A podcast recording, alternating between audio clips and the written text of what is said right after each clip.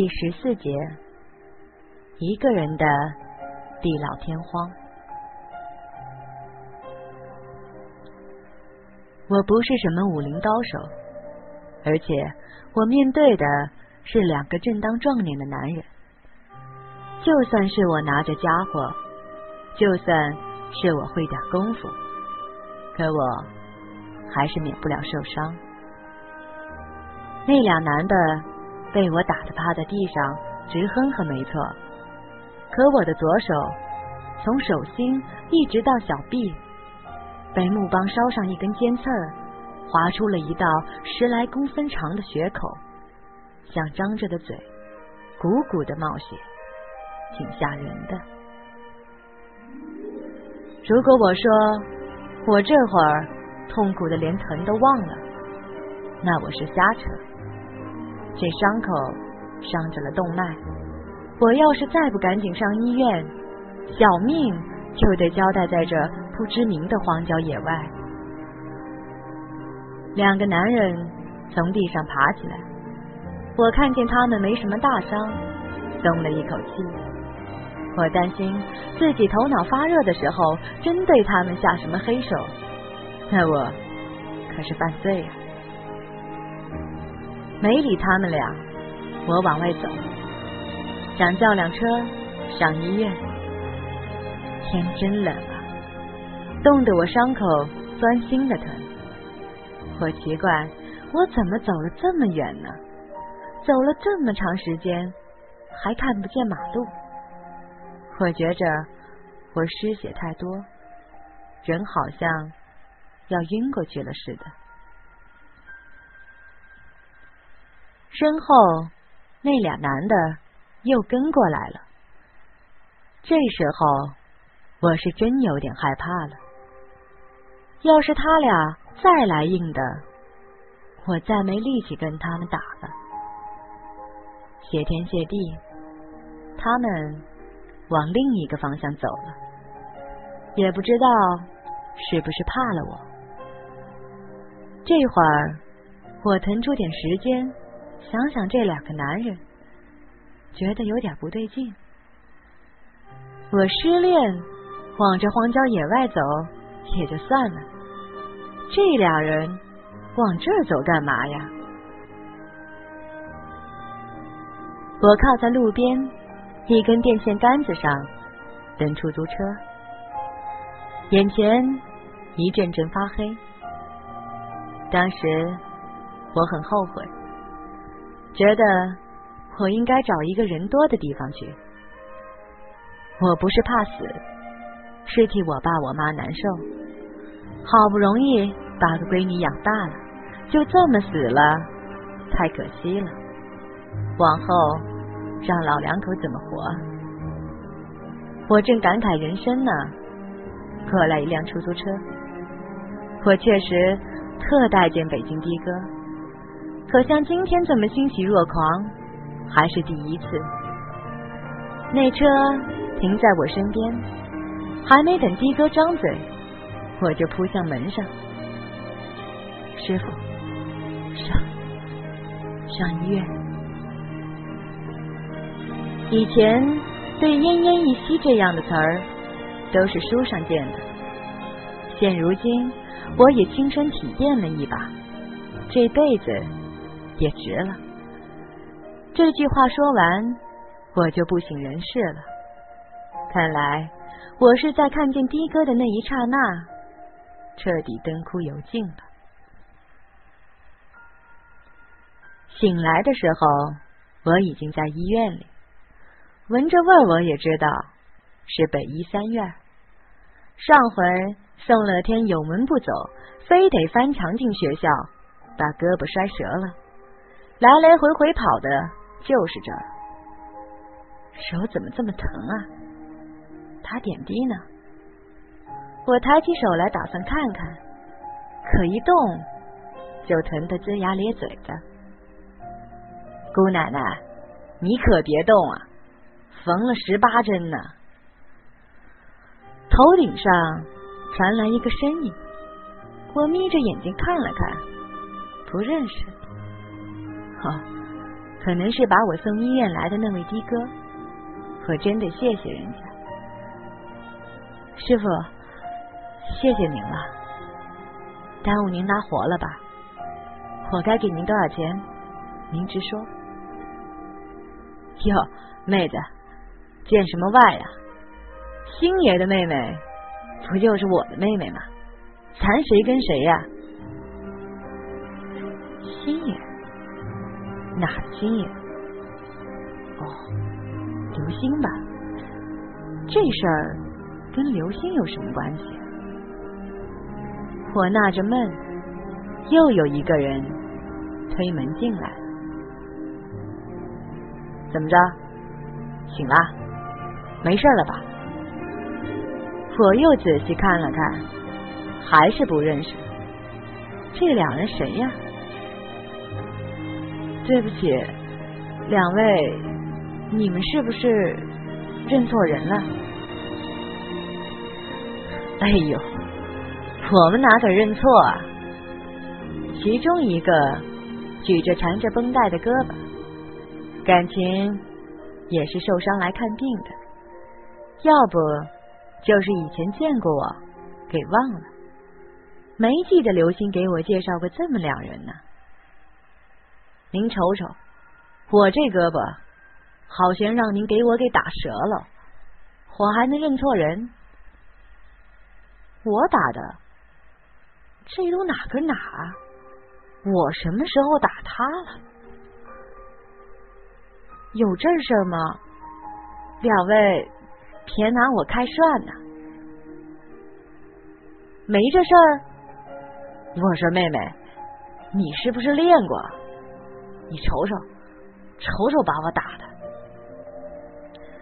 另外一个说着话，把袖子卷起来一截，青一块紫一块的，看样子打他们的人使了不少劲儿。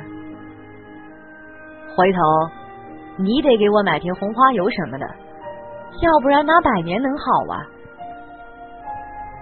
我仍然是一头雾水。就记得刚才荒郊野外的，我收拾了两个打算非礼我的男人，还记得叫了一辆出租车上医院，没记得碰上熟人呢。金怡，你可能不认识我们俩。绑着绷带的人坐我身边说：“我叫罗涛，他叫邢振宇，我们俩。”都是星爷的哥们儿，大概一个礼拜以前吧，我们仨在一块儿跟天外天吃饭，正好坐窗口了，赶巧那天你打那儿经过，星爷把你的事儿跟我们俩大概念叨了一遍，还说你挺不容易的。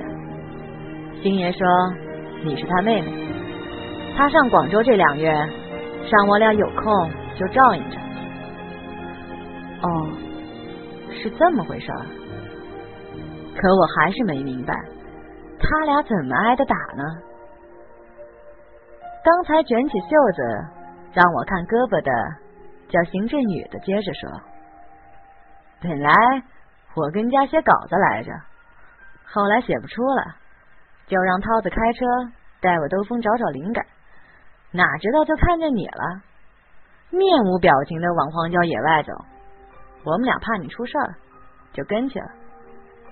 呵，感情跟我起腻的是这二位爷？那你们问我什么价干嘛呀？哎呦！罗涛听见我说这话，一脸的苦相，恨不能把后悔两字刻脸上。那不是跟您那闹着玩吗？我们哪知道您那么当真呢？还没等我们俩跟你说明白呢，好家伙，操起家伙就是一顿毒打。好歹您没下毒手，不然我们哥俩命都得搭上。坏了，我这干的什么事儿啊？感情我眼前发黑的时候看见的那辆车不是出租车。是罗涛的车，他俩跟我往相反的方向走，不是跑了，也不是怕我，是去开车去了。那你们怎么不喊我呀？邢振宇特夸张的瞪大眼睛，别逗了您，再喊，您再给我们一顿打，那我还不歇菜啊！哎呦，这下子我可现眼了，赶紧道歉。您看这事儿闹的真是太不好意思了，星爷也没给我提过这事儿，当时我也是怕碰上坏人，真是太不好意思了，我那心情也实在不好，劳您二位惦记了，真是这怎么话说的这是？得了，邢振宇摆摆手，不打不成交，以后你得教我两招啊！你自个儿伤的也不轻，缝了这么些针，得好好养养了。大夫说你身体挺虚的，这瓶葡萄糖吊完了，我们送你回去。我那时候真是感动的。不知道说什么好。都说这世界上的人都认钱了，可人家凭什么素不相识的就这么关照我？尤其让我感动的是刘星，我跟他认识才一个多星期，他能这么惦记我，让我说点什么好了？我在刘星家里吃饭那天晚上。他没少跟我说文化圈里的那些事儿，黑的人不少，好的也有，可善良到他这份上，我是真没想到。